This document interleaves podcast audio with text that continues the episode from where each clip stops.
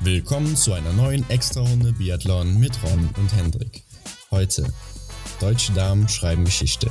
Johannes Böhl baut Führung aus. Und der Staffelkampf in Hochfilzen.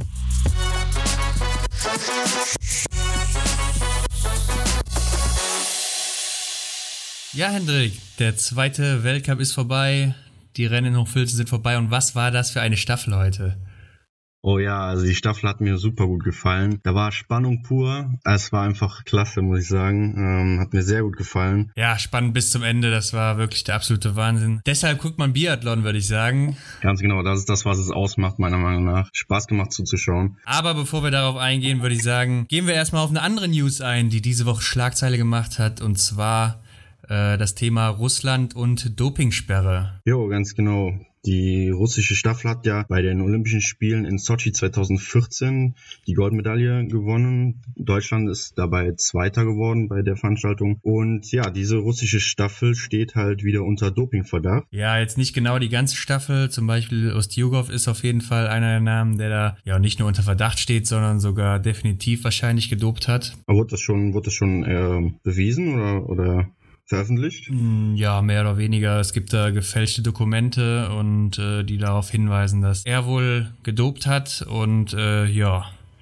Das geht dann jetzt vors Gericht und dann wird da entschieden, was mit der Medaille von äh, Sochi 2014 passieren wird. Und wenn die russische Mannschaft da gesperrt wird, dann würden wir Deutschen als Olympiasieger nachrücken. Das war damals die Staffel mit Arndt Pfeiffer, Simon Schemp, Daniel Böhm und Erik Lesser. Und die werden dann nachträglich Olympiasieger. Ja, denkst du, denkst du, darüber kann man sich noch freuen, in, unter so einem Gesichtspunkt? Ja, man sagt ja immer so, ja, der Moment ist einem genommen dann, aber ich denke, so eine Medaille, egal ob WM oder Olympia, die hält für ewig. Da bist du dann halt in der Geschichte drin, wird man immer drüber reden und deshalb kann man sich da schon drüber freuen. Ja, ich denke auch, dass das ähm, hebt den den eigen oder die eigentliche Leistung des zweiten Platzes, wo die Athleten nicht nachgeholfen haben, noch mal mehr in die Höhe wenn du als Na Naturalathlet, sage ich jetzt mal, ja da so so gut mithalten konntest und dementsprechend den zweiten Platz belegt hast. Ähm, also ich denke, man könnte sich auf jeden Fall noch darüber freuen. Ja, zumal Anton Schipulin damals den Sieg auch noch auf der Zielgeraden gegen Simon Schemp geholt hat. Also das war eine ziemlich enge Kiste damals und äh, ärgerlich für uns gewesen. Klar wäre es besser gewesen, wenn wir die damals schon geholt hätten, die Goldmedaille. Aber gut, besser spät als nie, kann man immer sagen. Arndt Pfeiffer und Erik Lesser, die haben ja auch beide schon gesagt, sie würden dann wahrscheinlich mal nachfeiern. ja. Kann ich auch verstehen. Ja, ich würde das auch machen, äh, keine Frage. Ja, Russland aber allgemein jetzt auch für die nächsten vier Jahre gesperrt bei äh, Olympischen Spielen Sommer und Winter und auch bei ähm, ja, Fußball-Weltmeisterschaften. Was heißt gesperrt? Nicht wirklich gesperrt, aber wie auch in Sochi müsst, oder in Pyeongchang war es, müssten die dann unter neutraler Flagge antreten. Äh, die kommende Europameisterschaft jetzt ist davon auch ausgenommen. Ja. Aber äh, danach zählt das dann eben. Ja, das ist halt schade für die tatsächlich dann auch vorkommenden unbetroffenen Athleten, die dann, beziehungsweise russischen Athleten, die auch gerne für oder unter ihrer Fahne, ähm, unter ihrem Land halt ähm, gerne auftreten möchten, ähm, ja, die sind halt davon auch betroffen und können oder dürfen dann dementsprechend nicht die, die russische Flagge tragen und müssen unter ja, neutralen Gegebenheiten da ähm, ja einfach mitmachen. Ja, die Frage ist natürlich, ähm, sind denn wirklich alle russischen Athleten, gerade die, die vor 10, 15 Jahren auch schon aktiv waren, auch im Jugendbereich, mhm weil man hat ja zum Beispiel auch schon mal so einen Alexander Loginov, äh, der noch äh, Jugendlicher war oder im Juniorenbereich unterwegs war, erwischt. Richtig, der wurde auch schon überführt, ja. Und da ist die Frage, ob dann andere Athleten, die heute vermeintlich äh, unbetroffen sind, nicht doch betroffen sind, aber man hat eben keine Daten darüber. Mhm. Ist dann natürlich immer so, gerade wenn dann so ein Russe oder eine Russin auf dem Podest steht, dann denkt man natürlich immer direkt was Schlechtes meistens. Ja, ich muss auch sagen, ich habe mir jetzt auch von den ähm, Rennen, von den letzten Rennen so die Pressekonferenz angeschaut und ähm, ja, da hatte man jetzt auch mal wieder eine russische Platzierung, beispielsweise auf Platz drei. Und da hat man immer so einen, so einen merkwürdigen Blick, sage ich mal, auf, auf diese Person, obwohl man ja eigentlich kein Unrecht tun möchte, aber es hat halt immer einen, einen großen Beigeschmack meiner Meinung nach. Man denkt halt immer so, man kann den Leuten halt immer nur bis vor den Kopf schauen. Ja, und ich meine, es war ja auch äh, wirklich systematisches Staatsdoping. Das, also ich denke, da werden schon einige involviert gewesen sein, wo man gar nichts von weiß. Auch so ein Anton Schipulin, der ist ja dann plötzlich zurückgetreten aus dem Nichts, äh, war ja eigentlich auch immer einer der besten Athleten und nachdem das auch so langsam mhm. an die Öffentlichkeit kam nach Sochi, da ist er ja auch von den Leistungen her ziemlich stark abgefallen. Gerade läuferig war er immer einer der besten. Ja. Und danach ist es halt eben stark abgefallen. Da fragt man sich auch, warum ist das so passiert? Äh, klar, kann es natürlich sein, dass er weniger trainiert hat, mehr Stress hatte durch diese Thematik. Aber es kann natürlich auch sein, dass er dann äh, vielleicht seine Medikamente, sage ich mal, abgesetzt hat und dadurch eben halt auch ein bisschen Leistung eingebüßt hat. Ja, ich denke, dass den, den Unterschied zwischen einem, der dann da was konsumiert und einem, der nichts konsumiert, ist schon ähm, sich, sichtbar. Ne? Das, das erkennt man schon, wenn man dann auf einmal diese Leistung nicht mehr bringt und keiner weiß warum. Ja, und bei so einem Alexander Loginov, der ja schon erwischt wurde, äh, ich meine, man geht wissenschaftlich davon aus, dass man eine Leistungssteigerung von 10 bis 20 Prozent hat und auch äh, einen gewissen Teil davon beibehält, wenn man eben wieder absetzt, diese Medikamente diese illegalen Medikamente. Mhm.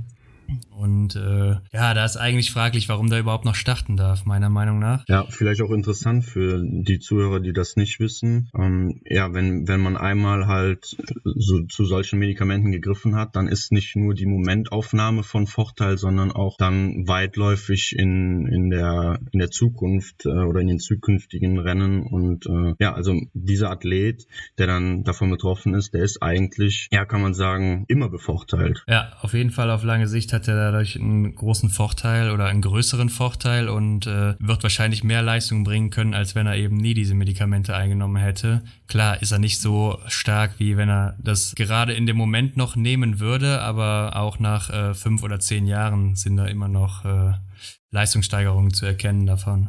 Gut, dann würde ich sagen, kommen wir mal zum ersten Rennen. Ja, genau. Dann äh, das erste Rennen war das Damenrennen, der Sprint am Freitag. Ja, Freitag der 13. ja, genau. Freitag der 13. Und was kann man sagen? Dorothea Viera in Topform. Zweiter Sprintsieg in dieser Saison, drittes Rennen. Absolut. Hat sich sogar einen Fehler geleistet. Ja, hat sich einen Fehler geleistet, hatte die äh, zweitbeste Zeit am Schießstand, hatte die drittbeste Laufzeit, drei Sekunden hinter Justine Brezas. Also, äh, ja, so gewinnt man Rennen, ne? Ja, auf jeden Fall. Die ist auf, auf einem guten Weg, das noch weiter durchzuziehen. Gehe ich von aus. Ähm, immer noch meine Favoritin, da hat sich nichts dran geändert. Was für mich jetzt ein bisschen verwunderlich war, beziehungsweise damit hätte ich einfach nicht gerechnet. Ingrid Landmark-Tandrevold auf Platz Nummer zwei war auch nur sechs Sekunden langsamer am Ende. Null Fehler, also hat alles abgeräumt. Das war schon, schon nicht schlecht von ihr, muss ich sagen. Ja, läuferig auch nicht schlecht. Die neuntbeste Zeit, 17 Sekunden hinter äh, Justine Brezas. Also die Ingrid, die macht sich gut im Moment. Gutes Schießen, gutes Laufen, alles souverän. Gerade mhm. das Schießen sehr gut bei ihr bisher. Ja. Äh, wenn die so weitermacht, dann ist die auf jeden Fall eine Kandidatin für die Top 5. Ja, Svetlana Mironova, Platz 3, die Russin mit einem Fehler im Binnenanschlag, um das Podest mal zu vervollständigen. Ja, Platz 4, Paulina Fialkova ist zurück, äh, auch null Fehler, ist läuferisch noch nicht da, wo sie letzte Saison war, war ja jetzt auch irgendwie ein bisschen verletzt. Ich habe es gar nicht genau mitbekommen. Sie hatte gesagt, sie war verletzt und wird nicht nach Hochfilzen kommen, dann war sie plötzlich doch in Hochfilzen. Ja. Und äh, ja, war dann ganz gut dabei anscheinend. Zehn Treffer und äh, ja, läuferig solide gewesen. 21. Zeit, nichts Besonderes, aber immerhin noch Platz 4 gesichert. Und äh, ich denke, bei ihr wird es dann jetzt auch so langsam wieder aufwärts gehen. Ja.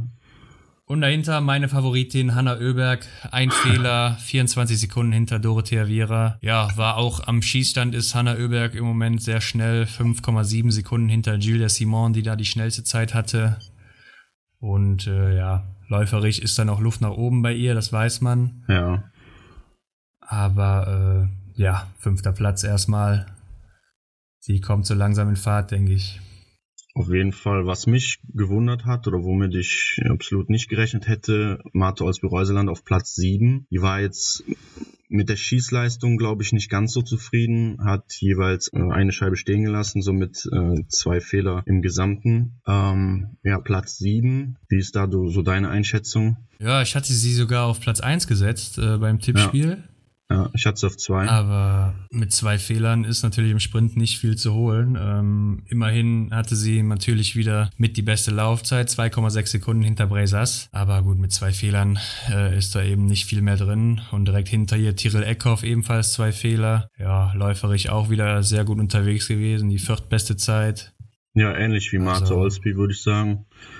Ja, also ich sag mal, Dorothea Viera, äh, Tiril Eckhoff, Martha Olsby-Reuseland, so, die waren in, in einem Bereich. Kaiser Meckereien auch noch, die hatte auch zwei Fehler, hat aber länger am Schießstand gebraucht, dadurch Platz 13 für die Finnen. Ja. Ist auch noch nicht so wirklich drin, meiner Meinung nach. Ja, von, von ihr kann man auch, ich denke, von ihr kann man noch mehr erwarten, ganz ehrlich. Also.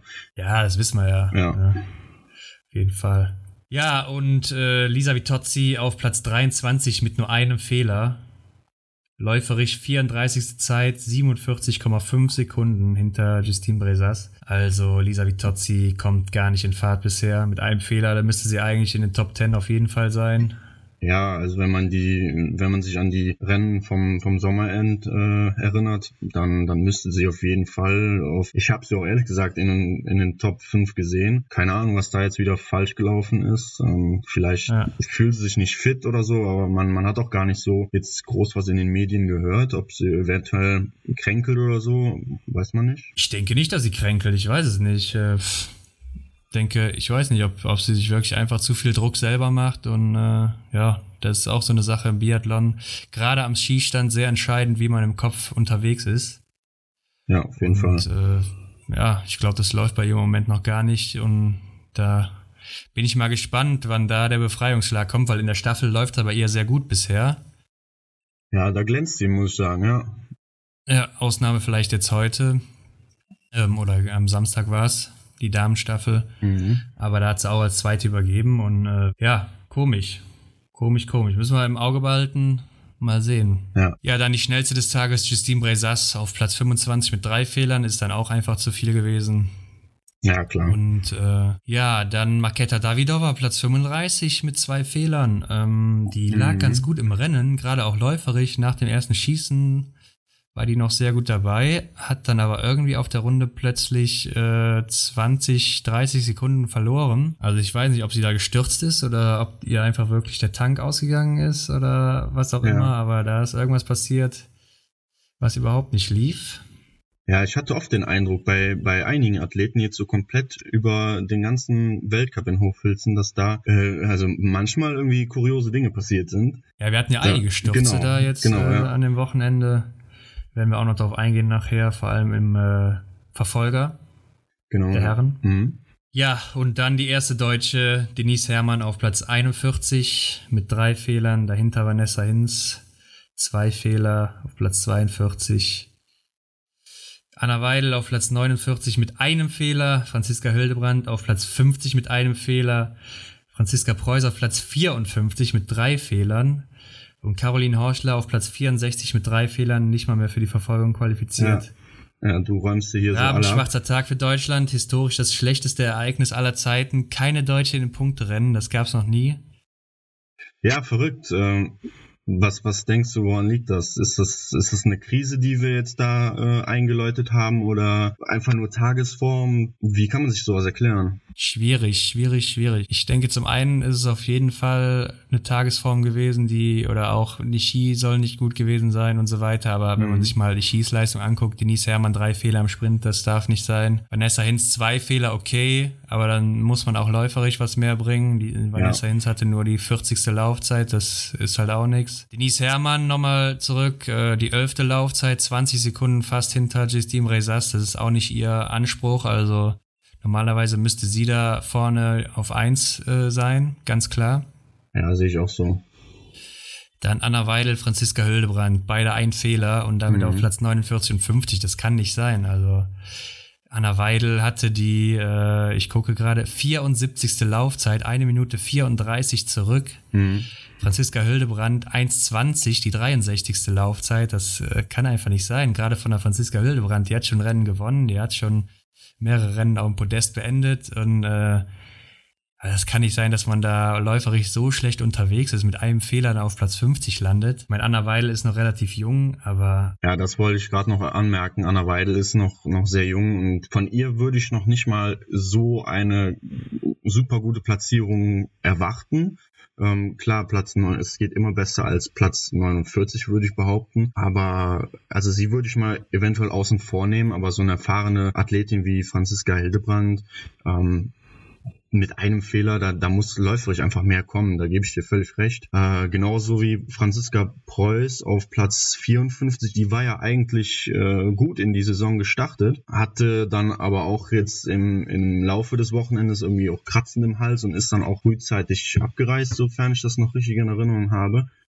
Ja. Aber ja, ob das dann wirklich so der ausschlaggebende Punkt dafür ist, ist halt fraglich. Ne? Und äh, Klar, Denise Herrmann kann auch mal einen schlechten Tag am Schießstand haben, keine Frage. Was ja auch eigentlich immer so sei, äh, Entschuldigung, ihre Sch äh, Schwäche gewesen ist, weil läuferisch ist sie einfach äh, eine Klasse für sich. Aber es ist wirklich fragwürdig, so was, was im Moment so da abgeht. Ja klar, wir haben jetzt keine Magdalena Neuner oder Laura Dahlmeier mehr im Team und äh, das werden wir auch die nächsten Jahre wahrscheinlich nicht haben. Ja. Ganz klar, das waren auch Ausnahmeathletinnen, aber ähm, ja, das ist natürlich auch, was da irgendwie so nachkommt aus Deutschland, ist wenig und ja, die eine oder andere wird auf jeden Fall nochmal aufs Podium laufen. Denise Herrmann wird auch noch ihren Sieg holen oder hier und da mal ihren ja. Sieg holen, wahrscheinlich. Franziska Preuß wird mit Sicherheit auch mal aufs Podium laufen oder vielleicht auch sogar einige Rennen mal gewinnen. Vanessa Hinz, ja, da sind Top 10 Platzierungen drin. Caroline Horschler denke ich eher nicht, vielleicht auch mal in den Top 10 an einem guten Tag, weil sie eben gut schießt. Mhm. Äh, ja, Franziska Hülbrand weiß ich auch nicht, ob sie vielleicht auch mittlerweile zu alt ist. Und Anna Weidel kann ich halt noch so gar nicht einschätzen. Also läuferig, wenn das so bleibt bei ihr, dann äh, wird sie da auch nicht viel machen im Weltcup. Ja. So ist es. Und klar, wir sind als Deutscher natürlich sehr verwöhnt auch, die, wenn man mal zehn Jahre zurückguckt oder so, wo wir noch Kati Wilhelm, äh, Uschi Diesel, Simone Hauswald, Andrea Henkel, Martina Klago, dann eben Magdalena Neuner im Team hatten. Ja. Das waren natürlich alles Weltklasse-Athleten. Die haben alle oder fast alle außer Uschi Diesel und Simone Hauswald den Gesamtweltcup geholt. Die haben, äh, es waren alle Olympiasieger, alle waren Weltmeister. Also mit denen konnte man immer rechnen und so eine Mannschaft werden wir wahrscheinlich mhm. auch nie wieder haben. Oder zumindest in den nächsten fünf Jahren nicht, aber äh, ja, da müssen wir ein bisschen von wegkommen, ne? Ja, absolut. Aber denkst du, um jetzt nochmal nach Italien zu gehen, denkst du in Italien durch Lisa Vitozzi ähm, ist da auch Ähnliches gebacken jetzt im Moment? Weil sie schwächelt ja auch in dem Moment oder jetzt so in den Ergebnissen, die sie uns liefert. Denkst du, da ist es auch so eine Debatte, Debatte, was ist so mit ihr los? Ja, ich denke, es wird nicht ganz so extrem sein. Klar, wenn sie sich fragen, was ist mit Lisa Vitozzi los, weil die haben natürlich gedacht, da geht's wieder um Dorothea Viera und Lisa. Genau, ja in dieser Saison, aber äh, ja, die wird auch noch kommen, ganz klar, mhm. die wird noch kommen. Kann sein, dass es vielleicht äh, erst nach Weihnachten so ist, aber ähm, die wird auf jeden Fall auch ihre, ihre Rennen gewinnen und ja, dann kommt die auch langsam wieder zurück, denke ich. Für den Gesamtweltcup wird es jetzt schon schwierig, glaube ich, aber ja, ja, ich hab mal verloren ist da noch nichts. Ja, ich habe mal nachgeguckt. Dorothea Viera auf Platz 1 hat schon dreimal mehr Punkte als Lisa Vitozzi auf Platz 19, was den Gesamtweltcup angeht. Also da sollte sie sich schon so langsam ranhalten, damit sie da überhaupt noch mal ein Wörtchen mitzureden hat. Ja, Dorothea Viera hatte jetzt auch den besten Start ihrer Karriere hingelegt, war aber generell immer ganz gut bei mhm. Saisonbeginn und hat dann gegen Ende was abgebaut. Also wenn das dieses Jahr auch so ist oder in dieser Saison, dann äh, ja, haben die anderen da auch wieder Zeit, was gut zu machen. Na gut, gehen wir mal über zu den Männern, würde ich sagen. Ja, ganz genau. Männersprint, auch am Freitag war der. Ja, mhm. genau. Ja, und Johannes Denis Bö schreibt sich mal wieder einen Sieg auf seine Kappe. Ja, hier, äh, alles hat so quasi für ihn gespielt an diesem Tag. Mhm. Er hat ja einen Fehler gehabt und war äh, ziemlich früh gestartet mit der Nummer 17. Hinten raus kamen dann eben noch äh, Simon Detieux oder Martin Foucault. Lukas Hofer oder so, die ganz gut im Rennen lagen. Sein Bruder auch, Tajebö. Ja. Aber alle haben am Schießstand versagt und ja, da hat er sich dann äh, diesmal den Sieg geholt. Beziehungsweise auch auf der Strecke natürlich, wie so oft. Ja, er hat äh, eine Scheibe stehen gelassen im, im, stehenden Anschlag. Genauso wie der zweitplatzierte Simon Detieu aus Frankreich. Simon Detieu übrigens eine sehr starke Schlussrunde hingelegt. Da hat er dem Johannes, glaube ich, nochmal sechs oder sieben Sekunden abgeholt. Ja. Also und ist auch noch von Platz 5 auf Platz 2 vorgelaufen, wenn ich das richtig in Erinnerung habe. Also hat Eliseev Loginov noch überholt. Ja. Richtig starke Runde von ihm. 6,3 Sekunden läuferig äh, hinter Johannes Dingesbö, der die Laufbestzeit hatte an dem Sprinttag, der übrigens fast Lauf äh, gleich oder Laufzeit gleich war mit Quentin Fillon-Maillet. Ja, ja, etwas abgeschlagen. Platz 3, Alexander Loginov mit null Fehlern, ist läuferig noch nicht so gut dabei. Genau. Und äh, ja, Platz 4 Eliseev, auch bisher ein starker Start von ihm. Immer oben dabei gewesen. Und Platz 5 dann Lukas Hofer aus Italien, ne? mit einem Fehler. Auch läuferisch gut dabei gewesen, achte Laufzeit. Ja, wobei er auch meines, meines Wissens nach schon früher abgereist ist, die Staffel am Sonntag der Herren nicht mehr äh, mitgenommen hat, weil er Kratzen im Hals hatte. Ich denke mal, das ist so all, für alle ein Anzeichen, dass sie lieber einen Gang runterschalten sollten. Ja, bei den Österreichern haben sich ja auch noch einige jetzt abgemeldet. Genau. Simon Eder, Dominik Landertinger, Julian Eberhardt auch noch für die Staffel. Also das geht wohl rum im Moment. Ja. Die österreichische Staffel war leider schwach besetzt, muss man sagen. Ähm, aber dazu würde ich sagen, gleich mehr. Äh, Tajebö auf Platz 6 mit zwei, ja. mit zwei Fehlern. Ja, ist ganz gut gelaufen. Vierte Laufzeit, nur neun Sekunden hinter seinem Bruder. Ja, auf Platz 10 Martin Foucault, 38,8 Sekunden hinter Johannes Tinges Bö. Ja, hat aber leider zwei Fehler geschossen. Zwei Fehler, genau. Also er lag ja auch ganz gut im Rennen nach dem Liegenschießen und äh, man hatte so das Gefühl, er legt sich jetzt das Rennen zurecht und möchte jetzt da zum Stehenschießen kommen, alles abräumen und ja. äh, dann die letzte Runde nochmal Gas geben und sich so den Sieg holen. So hatte man den Eindruck. Ja, er guckte nämlich auch immer auf die Tafeln und so weiter. Er hat auch sehr verhalten geschossen, ne? War, ja, vor allem liegend. Ja, und es, äh, ich meine, es hat sich ja ausgezahlt in dem Moment. Ja, auf jeden Fall. Also äh, hätte er jetzt stehend alles abgeräumt, dann hätte er wahrscheinlich gewonnen. Wenn man mal 23 Sekunden für so eine Strafrunde rechnet, wäre er bei 46 gewesen. Und dann wäre er mit 8 Sekunden Vorsprung im Ziel circa der Erste gewesen. Mhm. Aber wenn man dann eben nicht trifft, sieht das ganz schlecht aus. Ne? Und wenn man vorher dann eben das Gas rausgenommen hat, dann ist man vielleicht noch zwei Runden gelaufen und hat mehr Meter in den Beinen als die anderen. Und dann, ähm, ja, kann man auch nicht mehr so viel Gas geben auf der letzten Runde. Ja, klar. Und er war natürlich dann wie immer überhaupt nicht zufrieden, hatte die sechstbeste Laufzeit, 14,7 Sekunden langsamer als Johannes Tingesbö. Ja, ich weiß nicht genau, was mit ihm los ist. Ich glaube, es ist bei ihm auch so eine Kopfsache, dass er sich selber auch viel Druck macht und mhm. wahrscheinlich äh, denkt er jetzt jedes Mal, wenn es nicht so gut klappt, wie er sich das vornimmt, dass er dann wieder in alte Muster verfällt, vielleicht auch irgendwie in die Form vom letzten Jahr kommt und ja, ich glaube, dann ist dann auch für ihn so ein bisschen, äh, ja, steckt er schnell den Kopf in den Sand und gibt dann so ein bisschen auf, ja. habe ich das Gefühl manchmal. Ja, oft kommt er mir auch so ein bisschen trotzig vor, dass, dass er, wie du auch schon sagst, selber mit seiner Leistung einfach nicht zufrieden ist. Naja, es bleibt abzuwarten. Ich würde da jetzt noch nicht so viel vorwegnehmen. Gar kein Fall, weil äh, wenn wir uns an letzte Woche erinnern, da war es natürlich äh, ziemlich stark von ihm. Ja, ganz genau. Bester Deutscher auf Platz 11 Benedikt Doll. Ja, Benedikt Doll auch zwei Fehler am Schießstand, ist dann eben auch ein bisschen viel für einen Sprint. Siebtbeste jo. Laufzeit, ganz gut unterwegs gewesen. Ja, dann haben wir auf Platz 19 den nächsten Deutschen Philipp Horn. Auch zwei Fehler. Ja. Zehnte Laufzeit, also auch ganz gut gelaufen, der Philipp. 29 Sekunden hinter Johannes Dingesbö. Ja, was soll man da sagen? Ja, hat mir gut gefallen. Kommt langsam in Fahrt, würde ich sagen. Ja, gewöhnt. Ähnlich auch Johannes Kühn. Hat zwar drei Fehler geschossen, aber die fünf beste Laufzeit und damit den 20. Platz. Ja, Johannes Kühn lauf, läuferisch mega stark. An dem Wochenende muss man ganz klar anerkennen. Äh, die zwei. Also generell. Mh, Philipp Braun. Der war ja auch schon in Kühn. Östersund. In Östersund war der Johannes Kühn ja auch schon sehr schnell. Also. Ja. Macht sich ganz gut da in der Loipe. Ja, es geht auf jeden Fall bergauf bei ihm, würde ich sagen. Er hat auf jeden Fall die Qualität jetzt auch bewiesen, dass er, dass er da oben mithalten kann, was das Läuferische angeht. Klar, Schießen hier und da könnte noch was souveräner sein, noch was ähm, ja effektiver auch eventuell, aber damit kann man auf jeden Fall arbeiten und ich, ich sehe ihn auf jeden Fall in den nächsten Weltcups, die uns noch bevorstehen, auf jeden Fall in den Top 10 ab und zu. Ja, also wenn er im Sprint mal fehlerfrei bleibt, dann ist auf jeden Fall Platz 1 drin. Da muss sich auch ein Johannes Dings Böwam anziehen, wenn der Johannes Kühn einen starken Tag hat. Ja. Also gar keine Frage. Ja, dann auf Platz 24 der nächste Deutsche Arndt Pfeiffer, auch zwei Fehler.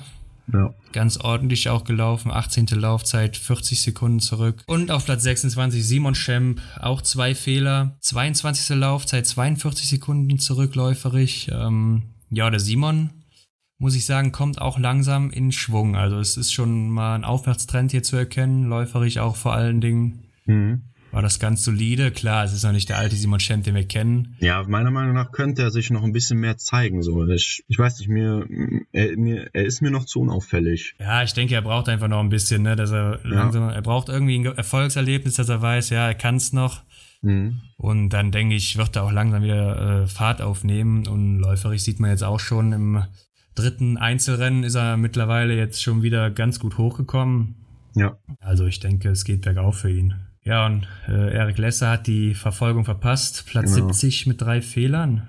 Ja, klar, drei Fehler im letzten Anschlag. Schwarzer Tag für den Erik. Ja, einfach zu viel. Dann das nächste Rennen. Das war am Samstag äh, Vormittag die Staffel der Damen. Ganz genau. Ja, die starken Norwegerinnen. Also, die haben mir das Wochenende echt gezeigt, wie fit sie sind. Was sagst du dazu? Wie, wie schätzt du die Leistung der Norweger jetzt so ein im, im Team? Also einzeln haben wir ja schon gesehen, der ein oder andere ist da wirklich vorne mit dabei, aber jetzt so im Team. Ja, im Team sind die einfach nur mega stark. Äh, Gerade als Startläuferin haben sie ja jetzt die Knotten da. Und äh, die macht einen ganz Ja. guten, soliden Job da vorne. Schießt jetzt keine Strafrunden, kommt gut durch die erste Runde. Und dann hat man danach äh, wirklich nur noch äh, ziemlich starke Athletinnen. Jetzt mit Ingrid, ne, die sehr stark unterwegs ist. Tyrell Eckhoff, die, äh, klar, da ist immer so die Frage, wie schießt sie. Aber läuferisch ist sie natürlich immer top dabei. Hm.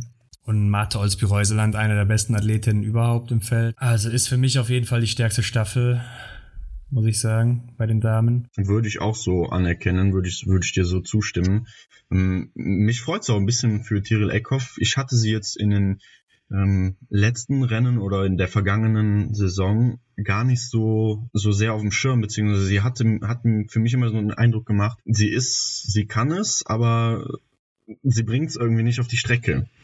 Und jetzt habe ich das Gefühl, dass sie sich wieder sehr wohl fühlt und gerade ihre läuferischen Qualitäten wieder auf die Strecke bringt. Und ähm, ja, darum auch ein, oder das ist auch ein Faktor, warum die norwegische Staffel halt so stark ist im Moment. Ja, genau, aber gerade bei Tyrell Eckhoff, da weiß man nie, was rauskommt. Und äh, da könnte es eben auch mal sein, dass sie da äh, ein, zwei Strafrunden schießt und dann ist die Staffel ganz schnell wieder hinten. Ja, auf Platz zwei jedenfalls Russland, sehr gut geschossen, keine Strafrunde, nur fünf Nachlader insgesamt, also sehr stark für eine Staffel. Mhm.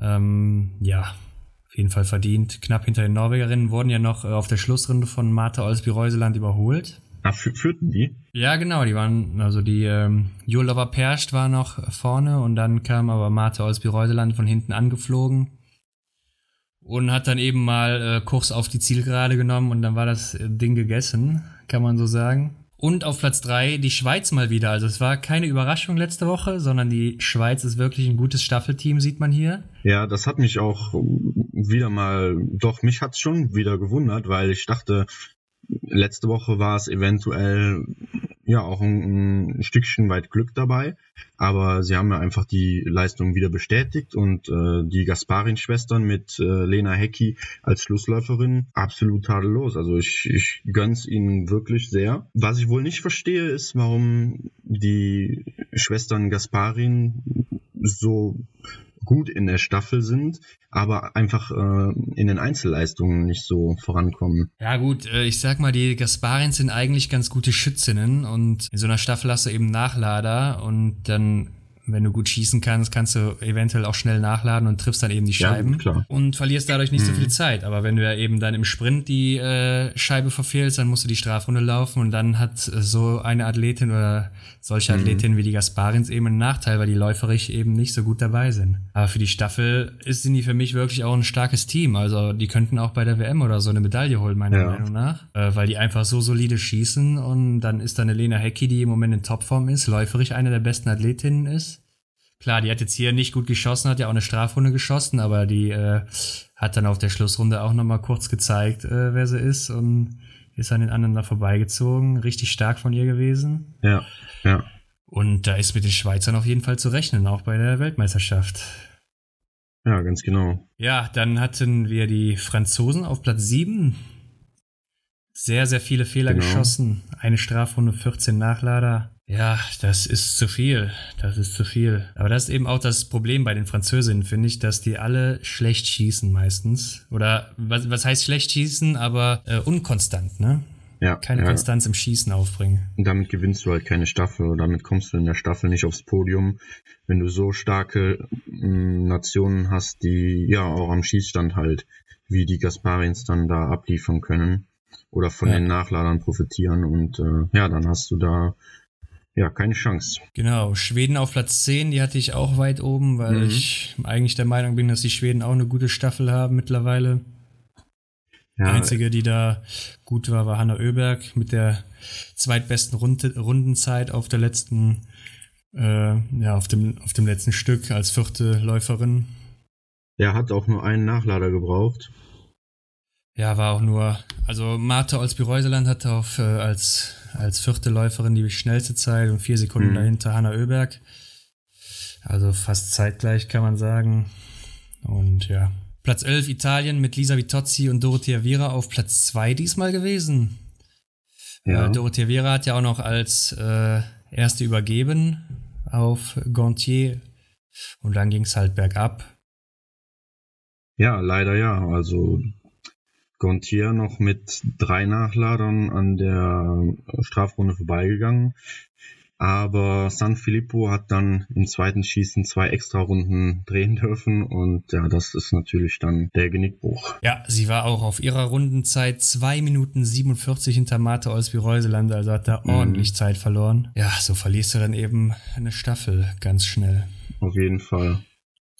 Und auf Platz 12 Deutschland mal wieder das schlechteste Ergebnis aller Zeiten in einer Staffel. Ja, das, die grauen Tage wurden mehr. Also aus einem grauen Tag wurden dann im Endeffekt zwei graue Tage fürs deutsche Damenteam. Es Ja. fing aber, es fing aber gut an, muss man anmerken. Caroline Horschler ähm, hat ihren Job relativ gut gemacht, meiner Meinung nach. Ähm, Ist durchs erste Schießen perfekt durchgekommen, hat dann im zweiten zwei Nachlader gebraucht und war noch unter den Top 10, hat dann auf Denise Herrmann abgegeben oder übergeben. Ja, und dann war es auch eigentlich vorbei. Ja gut, ich würde sagen, äh, Denise Herrmann noch das erste Schießen würde ich hier noch anerkennen. Das war noch ähm, tadellos, kann man auch so anerkennen. Aber was, was, was dann beim zweiten Schießen los war, ja, das ähm, bekommen wir wahrscheinlich in dieser Saison nicht mehr geklärt. Also wirklich, von den ersten fünf Schuss sind alle daneben gegangen, alle. Ja. Und zwar sowas von weit weg, wenn man sich das mal in der Kameraperspektive da nachher Ja, angeguckt das, hat. das, das Trefferbild war weit gestreut, muss man echt sagen. Ähm, Also teilweise waren die Schüsse gar nicht mehr im Bild. Das, also sowas, das war schon wirklich schlecht, muss man einfach nur sagen. ja, Hat dann zum Glück nochmal zwei Nachlader reingesetzt, aber ja, da war es dann natürlich vorbei. ja. Vanessa Hinz dann darauf für uns. Mhm. Auch nicht wirklich viel besser. Auf ihrer Rundenzeit war sie auch nur die zehnte, 1,13 hinter Tiril Eckhoff, also auch nicht gut gewesen. Äh, und dann Franziska Hildebrand zum Schluss, auch nur die zwölfbeste gewesen auf ihrer äh, Rundenzeit. Ja. Eine Minute 29 oder eher gesagt eine Minute 30 hinter Martha Olsby-Reuseland. Also schwach, wirklich schwach. Ja, auch wenn, ich weiß nicht, wenn jetzt Denise den Aussetzer beim, beim Liegenschießen, äh, beim Stehenschießen war es, oder? Stehenschießen meine ich. Den schießen, ja. Genau. Wenn sie den Aussetzer da nicht gehabt hätte und wenn es nur eine Strafrunde gewesen wäre oder sogar nur drei Nachlader und ähm, sie wäre an der Strafrunde vorbeigekommen, ja, ist immer noch die Frage, wäre da so viel Potenzial gewesen an dem Tag, um in die Top 5 zu kommen? Ja, eventuell. Man kann es natürlich im Nachhinein nie sagen. Ähm, mhm. Ich weiß gar nicht, ich glaube, Vanessa Hinz war auch liegend noch ganz okay, wenn ich das richtig in Erinnerung habe. Kann ja, das sein? Gut, hat zwei Nachlade gebraucht. Ja. Ich weiß nicht mehr, ich weiß auf jeden Fall noch dieses Bild, da hat sie auch zweimal daneben geschossen und dann, äh, mhm. ja, hat man schon, hat sie schon so weggeguckt, so, obwohl sie gerade das Gewehr noch im Anschlag hatte und, und, da hast du einfach gemerkt, da dachte sie sich halt in dem Moment, scheiße, was mache ich hier eigentlich? Ja. Und äh, ja, da weißt du einfach, die stand unter Druck, ne? Dann, dann schießt sie da die ersten beiden Fehler und dann fangen die Nerven an zu flattern, dann fängst du an nachzudenken. Mhm. Und sie hat sich ja auch im Nachhinein beschwert bei den, äh, beim Fernsehen. Oder beziehungsweise, okay. dass die Medien ihnen auch immer so viel Druck machen würden und ja. war da auch ein bisschen sauer, aber äh, ja, ich weiß nicht, was ich da groß zu sagen soll. Ja, das hatte ich gar nicht mitbekommen. Ich meine, sie sagt dann, äh, ja, wir haben alle im Sommer trainiert, ziemlich hart und äh, da zweifelt ja auch keiner dran, aber es ja, kann klar. eben trotzdem nicht sein, dass man da dann solche Leistungen bringt. Die anderen Athletinnen, äh, also aus den anderen Nationen, die haben auch trainiert. Und ja, das, das ist keine Erklärung dafür. Ja, ganz genau. Also ich kann immer nur noch mal sagen, jeder hat mal einen schlechten Tag, so dass, aber wenn du schon im, im Sprint als, als Team, ja, dann, wenn du da schon so miserabel warst, ja, das ist, das ist schwierig, so dann damit umzugehen, wenn dann am zweiten Tag, ja, wo es dann doch nicht funktioniert. Ne? Das ich weiß auch nicht genau, wie man jetzt daran anknüpfen kann, aber naja, wir werden sehen. Ja, dann kommen wir mal zur Verfolgung der Männer. Das war dann das vierte Rennen an diesem Weltcup-Ort. Und da hat Johannes Dingesbö einfach mal 20 Treffer gesetzt und damit auch solide gewonnen. Ja, das perfekte Rennen war es für ihn. Einfach ja, Wahnsinn. Er ist 33 Sekunden vor dem zweitplatzierten Alexander Loginov, der auch alles abgeräumt hat, ins Ziel gekommen. Wobei man sagen muss, dass Johannes Tingesbö auf der letzten Runde nochmal ordentlich äh, Gas rausgenommen hat, sonst wäre er wahrscheinlich 50 Sekunden oder eine Minute vor gewesen. Okay. Also das war schon eine Domination vom Feinsten, kann man so sagen. Und Emilien Jacquelin hat sich dann auf der letzten Runde im Anstieg noch sein erstes Podium gesichert, den dritten Platz. Ja, stimmt. Er hatte auch, auch insgesamt gesehen die beste Zeit im Verfolger hier. Mhm. Ist von Platz 18 auf Platz 3 vorgestürmt. Und ja, hinter ihm Jakob Fack, alter bekannter Name. Auch ja. 20 Treffer gesetzt. Also es wurde gut geschossen an dem Tag. Mhm. Allerdings er ja auch von äh, Platzierung 13 ausgestartet, bis ja, auf Platz genau. 4 vorgestoßen. Äh, solide Leistung.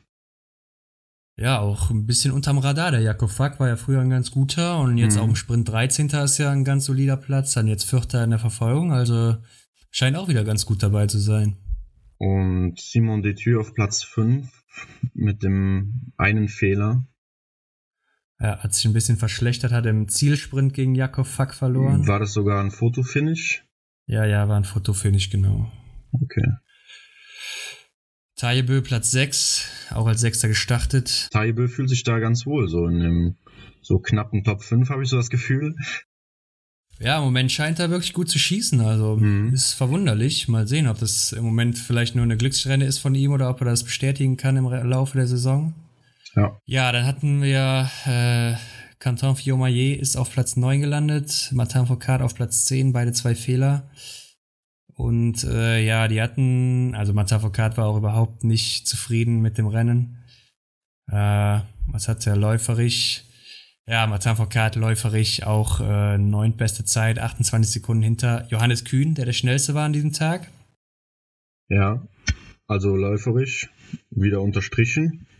Ja, genau, Johannes Kühn, Zwölfter geworden übrigens am Ende. Ähm, aber nochmal zurück zu Martin Foucault. Der mhm. hatte auch noch auf der letzten Runde einen Sturz mit äh, Canton Fillon-Maillet. Äh, Canton ähm, hat wohl im Nachhinein gesagt, dass Foucault das irgendwie schuld war, dass Fillon wohl die Innenbahn genommen hatte, Foucault äh, ihm dann irgendwie über die Ski gefahren ist oder ihn da wegdrängen wollte, so im Zweikampf. Okay. Was wohl nicht ganz sportlich war aus seiner Sicht. Ja. Und da gab es dann auch im Ziel wohl ein paar ernstere Worte unter den beiden.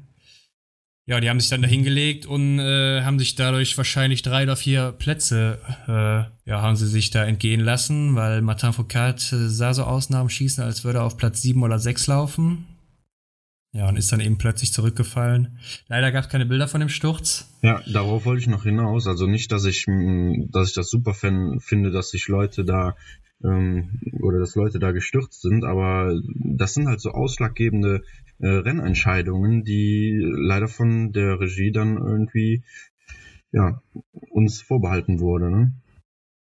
Ja, wenn wir da mal drauf zurückkommen, die TV-Übertragung war sowas von schlecht, meiner Meinung nach. Also, man hat zum Beispiel auch im Sprint kein mhm. Schießen von Lisa Vitozzi gesehen.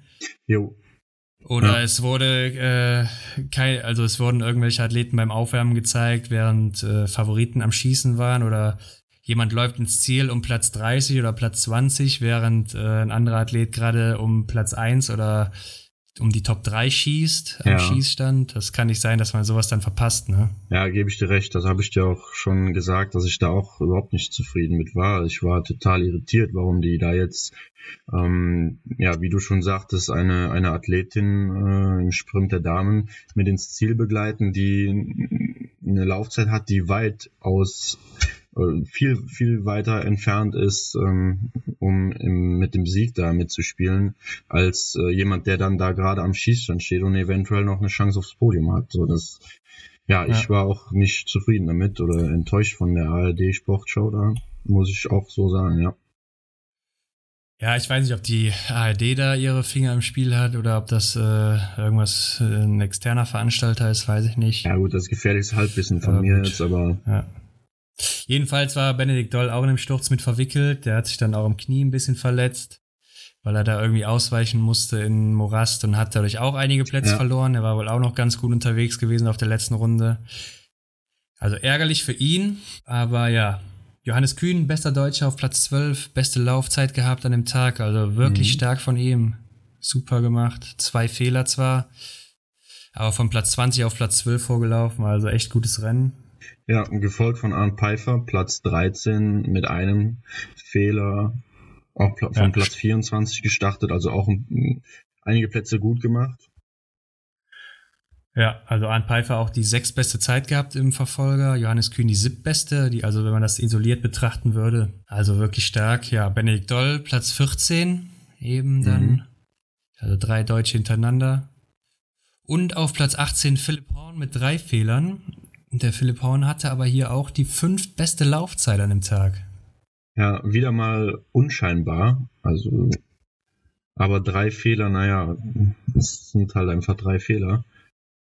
Ja, aber es ist ja schon mal gut zu sehen, dass der Philipp Horn jetzt auch läuferisch in Schwung kommt. Also fünf beste Laufzeiten, nur 15 Sekunden hinter Johannes Kühn.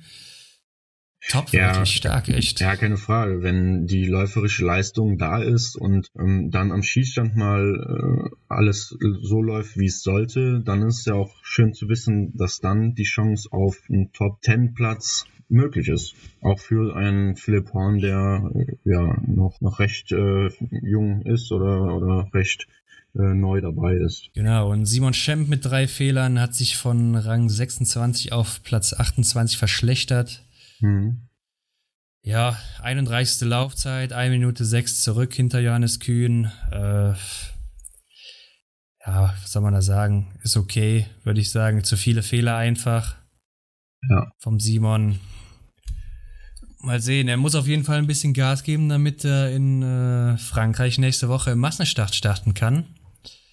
Stimmt. Denn, wie wir alle wissen, im Massenstart starten die 25 Besten aus dem Weltcup plus die, plus die 5 Besten aus dem Weltcup 8. Ja. Und ich glaube, da könnte es schwer werden für ihn, aber da müssen wir gleich nochmal nachgucken. Ja, Simon Schemp ist momentan auf Platz 33 mit 37 Punkten. Das heißt, ähm, ja, er hat da noch ein paar Plätze gut zu machen. Arndt Pfeiffer übrigens auf Platz 25 zurzeit mit 45 Punkten. Hat ja auch gerade mal zwei Rennen wirklich mitgemacht oder auch beendet. Also ja, ja. Gut, dann kommen wir zur Verfolgung der Damen. Am Sonntagvormittag war das das nächste Rennen. Und ja. hier hat Tiril Eckhoff das erste Mal in ihrem Leben alle 20 Scheiben abgeräumt und damit von Platz 8 auf Platz 1 vorgelaufen. Und eindrucksvoll hier diesen äh, Verfolger gewonnen der Damen. Ja. Also, das Also damit hätte wohl keiner gerechnet, genau. vor allem nicht in der Manier. Ja,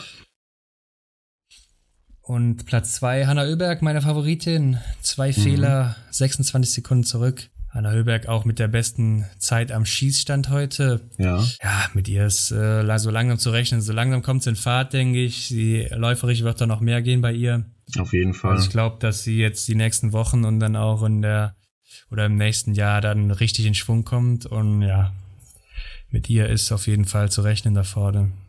Ja, sehe ich auch so. Sie hat auf jeden Fall auch ähm, jetzt dann da heute schon gezeigt, beziehungsweise an dem Sonntag gezeigt, dass sie ähm, ja auch mal eine Strafrunde schnell kompensieren kann. Und ähm, ja, dementsprechend sollte das gut gehen in den nächsten Wochen. Ingrid Landmark-Tandrevold auf Platz drei, die Norwegerin, einem Fehler im ersten stehenden Anschlag. Ja, die hatte halt einfach ein gutes Wochenende, kann man so sagen. Ja, bei ihr läuft's im Moment auf jeden Fall, kann man so sagen. Also, wenn es so weitergeht, dann muss Dorothea Viera sich Gedanken machen. Ja, durch den Platz 3 hat sie dann jetzt auch ähm, Platz 2 eingenommen in der Gesamt-Weltcup-Liste. Ja. Also Ingrid Genau. Landmark-Tannewold jetzt erste Verfolgerin auf Dorothea Viera auf den Gesamtweltcup. Ja, das, das ähm, ich hoffe, das geht so weiter. Es bringt halt einfach nur Spannung mit sich. Und von daher sollten wir nicht Nein zu sagen. Ja, und Dorothea Viera ist von Platz 1 auf Platz 9 zurückgefallen mit fünf Schießfehlern. Fünf Schießfehler bei Dorothea Viera. Das sieht man selten. Ja, allerdings sie ist ja eigentlich eine souveräne Schützin und auch eine schnelle Schützin. Ähm, wie, wie das jetzt da. Ich hatte, ich hatte auch den Eindruck, dass eigentlich die Bedingungen recht gut waren. Generell an diesem Wochenende muss man sagen, äh, wenig Wind.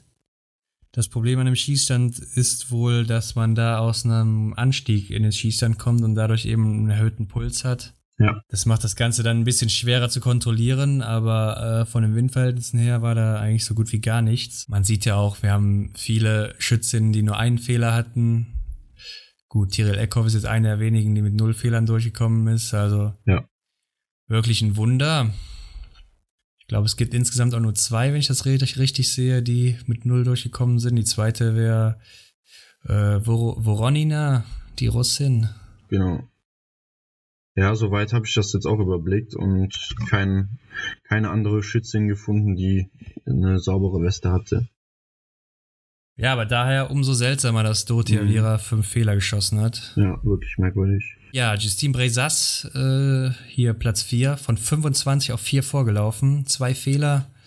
Ja. Hatte eine sehr gute Laufzeit mit, äh, ja, sechs Sekunden hinter Denise Herrmann, die die schnellste war an dem Tag. Sehr starke Leistung von ihr. Paulina Fialkova von Platz 4 auf Platz 5 zurückgefallen, aber auch solide Leistung.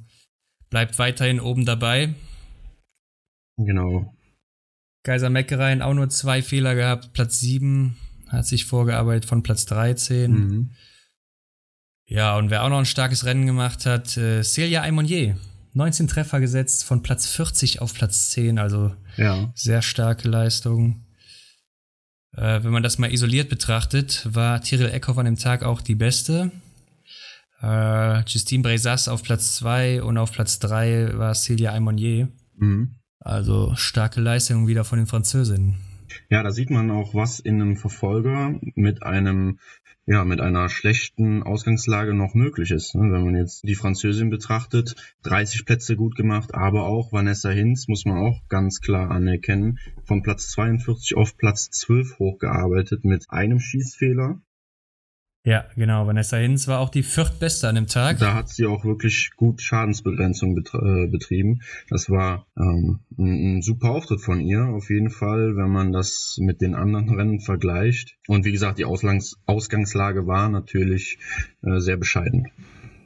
Ja, sie hat die deutschen Damen jetzt so ein bisschen gerettet, Genau. muss man sagen. Äh, die nächste deutsche Dame war dann Franziska Hildebrand auf Platz 33. Wieder nur ein Fehler geschossen, Mhm. Aber von Platz 50 auf Platz 33 nur vorgelaufen. Sie war auch mit einem Fehler nur die 25. an dem Tag. Mhm. Also das kann aber einfach nicht sein. In einem Massenstart wäre sie total untergegangen. Also wäre sie 25. geworden oder was auch immer. Ja. Mit einem Fehler, das ist, naja. Ja, das ist schade, mm, dass da läuferisch einfach noch nie so viel kommt. Sie war in der Vorbereitung ja. kurz vor Saisonbeginn nochmal krank, aber ich denke mal, das, das wird sich nicht so weit verschleppen, dass man, dass man da jetzt so, so schlimme Nachwehen von hat, sage ich mal. Schwierig, schwierige Situation. Ich weiß auch nicht, ob da ähm, eine Trainerfrage äh, im Raum steht, aber im Grunde ist ja der Einzelathlet, der, der ist ja dann ein Einzelrennen und du bist auf dich allein gestellt, du, du machst das, was, was du kannst und ähm, ja, das ist merkwürdig, dass dann daran nicht so viel kommt. Ja, das ist wohl wahr. Also den Trainer würde ich da jetzt nicht so kritisieren. Nein, würde ich jetzt auch nicht sagen. Also mal abwarten, wie die nächsten Weltcups so ablaufen und dann kann man da immer noch mal drüber diskutieren. Denise ja. Herrmann mit sieben Fehlern, Platz 41. Sieben Fehler, da muss man nicht viel zu sagen. Es ja. hat zwar die beste Laufzeit gehabt, aber sieben Fehler, ja. Ja, verhext. Also das äh, lief halt überhaupt nicht am Schießstand. Ähm, aber übers ganze Wochenende, es zog sich ja übers ganze Wochenende bei ihr. Und äh, die letzte Deutsche Anna Weidel, Platz 54 mit drei Fehlern. Ja. Anna Weidel hatte die zweitschlechteste Laufzeit, 2 Minuten 20 hinter Denise Herrmann. Ja. Ja, das kann eigentlich nicht sein dass man als Deutsche den, die zweitschlechteste Laufzeit hat. Ja, ich kann es mir nicht erklären. Aber wen wir, wen wir übergangen haben, ist Marte Olsby-Reuseland auf Platz 17. Die ist auf Platz 7 gestartet, hat sich aber auch fünf Fehler geleistet. Das war auch zu viel, hatte auch isoliert gesehen nur die 31. Zeit heute oder die 31. Platzierung. Das war nichts für die Marte Olsby-Reuseland, so gewinnt man keinen Gesamtweltcup, ganz klar. Aber Martha Olsby-Reuseland auch heute läuferig, in Anführungszeichen nur sechs beste Zeit, 24 Sekunden hinter Denise Herrmann. Vielleicht waren das die fünf Runden, die ihr da in den Beinen steckten, vielleicht auch die Tage zuvor, vielleicht auch einfach eine schlechte Tagesleistung. Aber ja, nicht ihr Tag. Und äh, ja, Lisa Vitozzi auf Platz 25 zurückgefallen von 23. Vier Fehler. Läuferig, äh, ja, läuft's auch nicht. 22. Zeit, 45 Sekunden zurück. Keine Ahnung, was bei ihr los ist. Genau, und vielleicht nochmal interessant, äh, Lena Hecki, die Schweizerin, von Platz 20 gestartet, auf Platz 29 abgefallen mit sechs Fehlern. Äh, das ist auch eine ja. Stange und da sieht man mal wieder irgendwie die Einzelleistung der Schweizerinnen äh, läuft nicht so richtig, aber im Team, wie gesagt, wieder stark gewesen dieses Wochenende. Ja gut, Lena Hecki war ja bisher auch ganz gut unterwegs in den Einzelrennen. Ja, ja, okay, kann aber, man so sagen. Äh, hier nicht so, ja. Ja, klar. Die sechs Fehler, die, die sind ja, ausschlaggebend für diese Platzierung. Ja, der Schießstand, das ist so ihr Problem. Läuferig auch acht beste Zeit, 25 Sekunden zurück, also im Bereich von Martha Olsby-Reuseland und Kaiser Meckereinen. Was mir auch mal gerade aufgefallen ist, die fünf beste Laufzeit hatte Marie Eder, die Finnin. Ja. Ähm, die hat geheiratet, ne? Die ist halt, ähm, wie hieß sie vorher? Äh, Laukanen, Marie genau. Laukan. Ja, ich meine schon. Hat ja auch schon mal zwei Weltcuprennen gewonnen in ihrer Karriere. Ist wieder zurück jetzt, nachdem sie letztes Jahr nicht so wirklich dabei war. Hat sich aber auch sechs Fehler geleistet, aber trotzdem fünf beste Laufzeit. Das ist mal ein Ausrufezeichen von ihr. Ja. Ja, man unterschätzt das oft. Also auch ich habe das nicht so sehr auf dem Schirm mit den Laufzeiten. Ähm, also trotz einer schlechten Platzierung kann eine Athletin ja trotzdem schnell unterwegs gewesen sein. Ja, wen ich hier vielleicht noch erwähnen möchte, Maketa Davidova, weil äh, ist zwar von Platz 35 auf Platz 24 nur vorgelaufen, in Anführungszeichen. Ja. Aber läuferig auch äh, viertbeste Laufzeit mal wieder, nur neun Sekunden zurück. Also die ist auch läuferig sehr gut dabei. Mhm. Also die sollte man äh, auch gerade im Sprint immer mal auf der Liste haben. Ja, wenn es mit dem Schießen dann klappt, jetzt hier hat sie drei Fehler geschossen. Ja. Beide, äh, alle drei im stehenden Anschlag. Vielleicht so ihre Schwäche, aber liegend souverän abgeräumt. Ja, sie sollte man auch auf der Rechnung haben, denke ich, in dieser Saison. Ja, und dann äh, kommen wir zum letzten Rennen hier in Hochfilzen. Die Staffel. Und das war ja wohl das Rennen, warum man Biathlon guckt. Also Spannung bis zum bitteren Ende. Ja, besser hätte ein, ein Weltcup-Abschluss nicht sein können in, in äh, Hochfilzen. Das war ja wirklich grandioses Kino, was wir da gesehen haben. Ähm, Norwegen auf Platz eins, aber der Platz eins, der war bis zur letzten Sekunde, kann man fast sagen, nicht ganz klar. Oder überhaupt ja. nicht klar. Ja, und wir Deutschen auf Platz zwei haben dann leider den Kürzeren gezogen. Ja, genau. Also Philipp Horn ist gestartet, ist für Eric Lesser kurzfristig eingesprungen. Genau.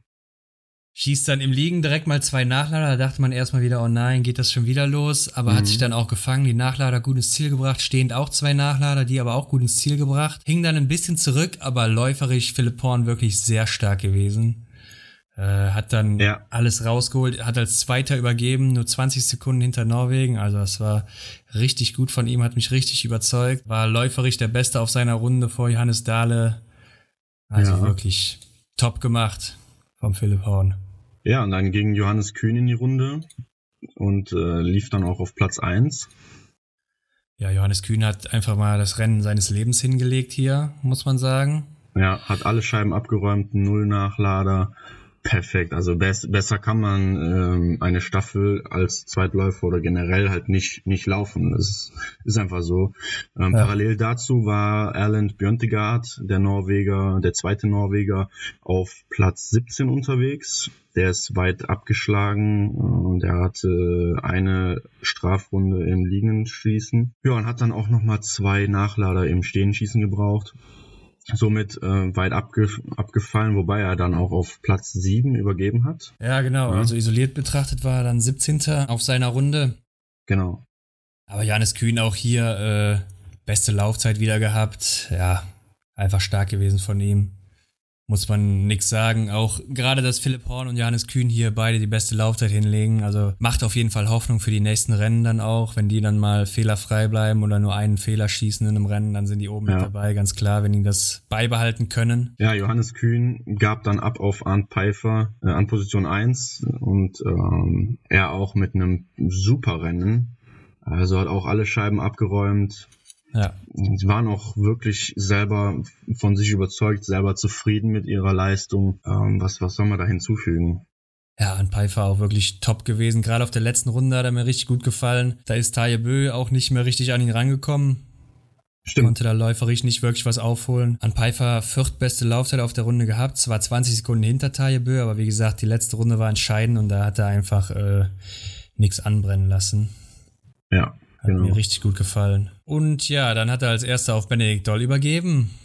Und äh, Benedikt Doll wurde dann eben gejagt von Johannes Tingesbö. Der hat wirklich gejagt, kann man sagen. Ja, man muss noch kurz anmerken, dass Arndt Pfeiffer einen Vorsprung von 43 Sekunden auf Taje Bö am Ende hatte, sodass halt Benedikt Doll mit einem Vorsprung von diesen äh, 42, 43 Sekunden auf Johannes äh, Tingesbö hatte. Und so ging ja. halt der letzte Durchgang äh, an den Start und äh, ja. Ja, aber Johannes Tingesbö, wie er eben ist, hat dann auf der Strecke Sekunde um Sekunde gefressen. Er hat ja schon zur ersten Zwischenzeit sieben oder acht Sekunden aufgeflogen, kann man sagen. Ja. Ja, schießt dann auch noch äh, perfekt, ne? Im Stehend hat er sich dann äh, auch zwei Nachlader ähnlich wie Benny Doll geleistet. Beide liegen ja. Null Fehler. ja.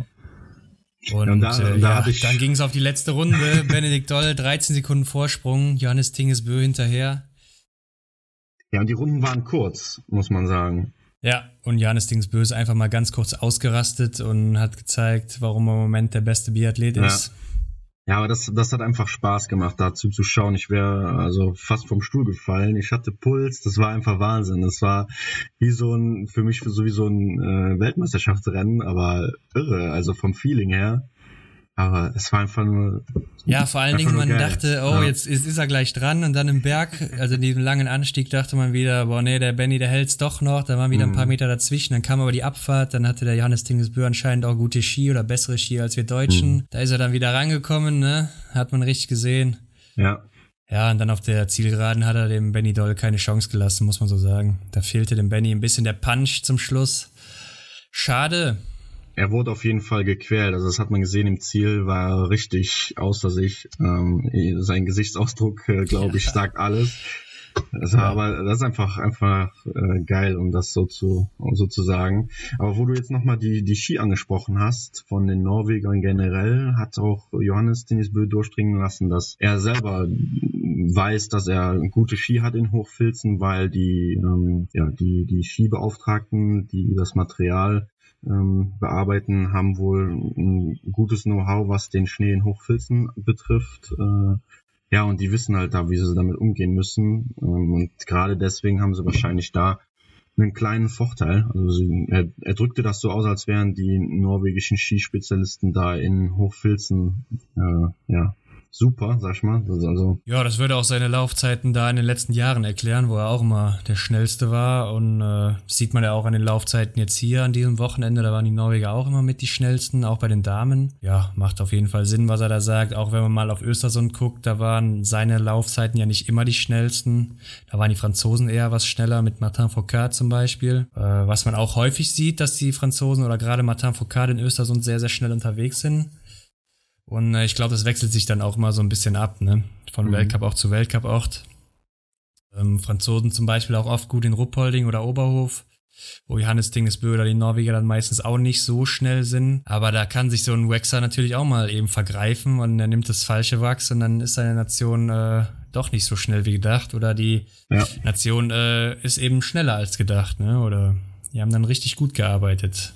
Ja, das war ja jetzt auch so der Fall bei den Damen. Das mm, dringte da so ein bisschen durch, dass im Sprint auch schon äh, das Material eventuell nicht ganz so optimal gewesen sei. Ja. Ähm, und dann, genau, dann kommt, kommen halt mehrere Faktoren ins Spiel. Dann bist du nicht mehr als Athlet gefragt, sondern dahinter steht natürlich auch noch das Materialteam, ne, das, äh, die Waxing-Abteilung. Ja. Ja. Und ja, es muss halt alles harmonieren und ja. Genau. Äh, hinter uns auf dem dritten Platz die Franzosen, die ohne äh, Martin Foucault und Simon Detieu gestartet sind. Mhm. Heute haben die beiden Athleten geschont. In Hinsicht auf die Weltcups jetzt in Annecy, Le Grand Bonon nächste Woche. Ja, ansonsten auf Platz 4 Kanada, Überraschung. Platz 5 Tschechien. Haben wohl das meiste rausgeholt, was sie rausholen konnten, die Tschechen. Ja. Russland, äh, Platz 6 hätte ich ein bisschen weiter vorne gesehen. Eher so Platz 3, muss ich sagen. Okay. Gerade nach den starken Leistungen von Elisee, von Loginov. Malischko ist immer solide. Und äh, ja, Italien Platz 8 ohne Lukas Hofer. Ja. Österreich äh, weit abgeschlagen, Platz 12, waren aber auch ohne Dominik Landertinger, Simon Eder und Julian Eberhardt unterwegs, die alle gekränkelt haben. Genau, die sind ja. auch alle schon, glaube ich, abgereist. Genau. Und, ja haben die Staffel ausfallen lassen. Richtig, und damit sind wir auch durch bei den Rennen in dieser Woche. Ja, das war Hochfilzen. Genau, dann würde ich sagen, gucken wir uns mal gerade den Gesamtweltcup-Stand an.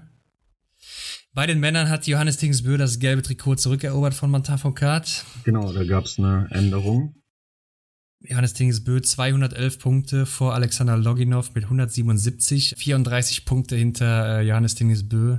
Das ist schon ein kleines Pölsterchen und äh, Martin Foucault ist momentan nur auf Platz 5 und äh, schon fast 50 Punkte zurück. Also ja, äh, ja. Ah, schwarzes Wochenende für ihn. Ja, an dem Beispiel sieht man halt ganz gut, dass es zu oder dass, dass Johannes äh, das Wochenende super genutzt hat und sich jetzt halt etwas absetzen konnte, weil zuvor ähm, oder zu Beginn von Hochfilzen trug ja Martin das äh, gelbe Trikot. Und da sieht man mal, was sich so in einem Wochenende alles tun kann. Ja, genau. Zwei zehnte Plätze ist äh, auf jeden Fall auch nicht der Anspruch von Martin Foucault, ganz klar. Keine Frage, ja. Ja, ich denke, es hängt auch einfach alles mit dem Sprint zusammen, der absolut in die Hose ging mit seiner Taktik, die er da hatte, mit der späten Startnummer. Ja. Wo er sich dann einfach gedacht hat, ich schieße jetzt hier zehn Treffer, lauf dann mal locker zum Sieg. Das hat nicht geklappt und dann hängst du hinten dran und dann war es das eben, ne? Ganz genau. Und dann ist das ganze Wochenende im Eimer und dann noch der Sturz und ja. Mal sehen, ob er sich zu Hause in Annecy zurückkämpfen kann. Ja, vielleicht noch interessant, Platz 12, Benedikt Doll, der beste Deutsche mit 99 Punkten. Also ähm, ich hoffe, er bekommt jetzt nächste Woche nochmal einen schönen Top-10-Platz, sodass er sich da oben auch noch ein bisschen äh, dran beteiligen kann, zumindest was die ähm, Top 8, Top ähm, 6 so rum würde ich ihn, ja. äh, würde ich ihn platzieren, dass er da äh, nicht den Anschluss verliert. Ja, und Johannes Kühn auf Platz 15 momentan, der zweitbeste Deutsche. Auffällig auch mhm. in den Top 10, äh, im Moment vier Franzosen immer noch. Der absolute Wahnsinn. Auf Platz 11 dann immer noch Fabian Claude, also fünf Franzosen in den Top 11. Ja. Drei Norweger, Erland Björntegard, Taje Bö und Johannes Dingesbö natürlich und zwei Russen, ja, mit Eliseev und Loginov. Und dann haben wir auf Platz 9 noch den Lukas Hofer, auch mhm. eine gute Saison bisher für ihn.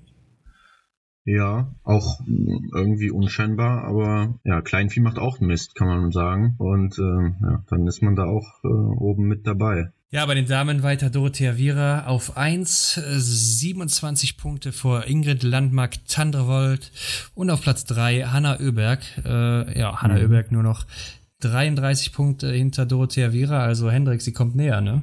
ja, das wird noch spannend mit unseren beiden Favoritinnen da. Äh, aber ja, an die, an die Erfahrung, an der Erfahrung von Dorothea Viera will ich nicht zweifeln und ähm, wir wissen beide, wie es am Ende ausgeht. ja, Martha Olsby-Reuseland auf Platz 4. Ähm, in den Top 10 auch insgesamt äh, zwei Französinnen, drei Norwegerinnen. Also Correct. die sind äh, in beiden Nationen, äh, in, in beiden Geschlechtern stark vertreten, muss man sagen. Ja, auf jeden ja, Fall. Lisa ja. Tozzi, Platz 19 im Moment, hat sie ja schon gesagt. Franziska Preuß, mhm. beste Deutsche, obwohl sie die Verfolgung ausgelassen hat. Platz 18 mit 72 Punkten. Mhm. Ja, sie hat Schade. Ja, sie hat natürlich vom letzten Wochenende gut profitiert, aber ja, dieses Wochenende wollen wir mal vergessen. Ja, ist schade, weil sie war ja vorne mit dabei. Vielleicht hätte sie sich da festbeißen können, aber da wir ja zwei Streichergebnisse haben, ist da immer noch mhm. einiges drin für sie. Genau, aber ich denke auch so, eine Franziska Preuß setzt sich jetzt nicht als Ziel, äh, unter die Top 5 zu kommen. Ich glaube, so schätzt sie sich selber ein, dass, dass es dafür vielleicht noch zu früh ist. Ja, aber ich weiß nicht, ich weiß nicht. Ich wäre jetzt von einem soliden Top 10 Platz ausgegangen, also sprich von Platz 6 bis Platz 10 würde ich ihr alles zutrauen. Hm, aber dann müssten oben schon die großen Kandidatinnen sehr wackeln. Ja, das auf jeden Fall. Ja, gut, dann nächste Woche geht es weiter nach Frankreich. Annecy, Le Grand Bonan ist dann der Heimweltcup von Martin Foucault, den Franzosen. Und da werden wir den ersten Massenstart haben, nachdem äh, die Tage zuvor Sprint und Verfolgung auch wieder auf dem Plan stehen. Also drei Einzelrennen. Sehr geil, meiner Meinung nach. Richtig ja. Bock drauf. Gerade auf den Massenstart. Ja, wäre auch noch eine Frage von mir an dich gewesen. Was ist eigentlich so dein Lieblingsrennstil? Bei mir auf jeden Fall der Massenstart, Kampf Mann gegen Mann. Ja. Wo die Besten direkt von Anfang an nebeneinander starten und direkt am Schießstand nebeneinander stehen. Ganz klar der Massenstart. Ja. Und bei dir? Ja, also ich muss auch immer sagen, die Verfolgung finde ich auch super interessant. Ähm, ja, das wäre jetzt auch so meine Nummer zwei gewesen. Ja, klar, da, da hängt natürlich immer noch der Sprint vorne mit dran. Aber ja. so was, wir haben ja auch heute, beziehungsweise an diesem Wochenende gesehen, was so möglich ist in so einem Verfolgerrennen. Und ja, das ist so eins meiner Favoriten, muss ich sagen. Ja, auf jeden Fall. Also Verfolgung und Massenstart sind auch meine liebsten Rennen. Macht immer Laune zu schauen. Ja. Ja, und dann äh, auf jeden Fall noch die Tippergebnisse für nächste Woche. Was denkst du, du? Sprint, Verfolgung, Massenstart, Damen und Herren. Ja, ich hoffe ja für Sprint der Damen. Ich hoffe, dass ähm, das deutsche Team sich jetzt die nächste Woche, die kommenden Werktage sich etwas erholen können und äh, dass die dann wieder den Kopf frei haben für Biathlon. Und dann hoffe ich, dass die Denise Herrmann auf jeden Fall wieder weit vorne mit dabei ist. Aber Favorit ist natürlich ganz klar, ich kann mich eigentlich immer nur wiederholen, Dorothea Viera, Sprint der Damen. Ähm, Sprint der Herren naja, wenn ich mich mir das Wochenende jetzt anschaue, dann geht der auch, geht der, äh, geht die Medaille auf jeden Fall wieder an Johannes Tinisbö. Ja, was haben wir noch? Verfolgung? Ja gut, das bleibt dann, äh, das würde ich dann, ja, oder, oder auf, aufgrund des Sprints oder der Sprintergebnisse spontan entscheiden. Ähm, und Massenstart ist meiner Meinung nach Mathieu Foucault bei den Herren ein großer Favorit, auch wenn er jetzt das Wochenende geschwächelt hat, aber Normalerweise ist er ja schießleistungsmäßig sicher dabei und wenn nicht alles schief läuft oder wenn, wenn nicht irgendwie der Wurm drin ist, dann liefert er auch auf der Loipe und von daher ist er für mich dann da auch der Favorit weil der Johannes Tinisbö auch eventuell schon mal mit den, mit den Nerven am Schießstand bei, bei so einem Rennen dann mal schwanken kann und sich dann die eine oder andere Strafrunde leistet. Ja, und bei den Damen, um es jetzt nicht allzu lange in die Länge zu ziehen, würde ich sagen, ähm, äh, Marto aus Bereuseland, der würde ich das zutrauen. Gerade. Im Massenstart? Ja. Okay. Gerade wegen ihrer läuferischen äh, ja, Leistung zurzeit und ähm, wollen wir mal hoffen, dass, dass, es, dass sich die Schießergebnisse jetzt über die Woche, ähnlich wie bei den Deutschen, dann halt ja, wieder einpendeln. Ja, meine Favoriten auch. Im Sprint ganz klar Johannes Dingsbö. Da kann ihm eigentlich keiner das Wasser reichen, außer mhm. er verschießt sich da. Ähm, vorausgesetzt, die Laufleistung ist wieder so wie in Hochfilzen jetzt bei ihm. Ja. Ähm, ja, Verfolger, wie du schon sagst, hängt dann davon ab.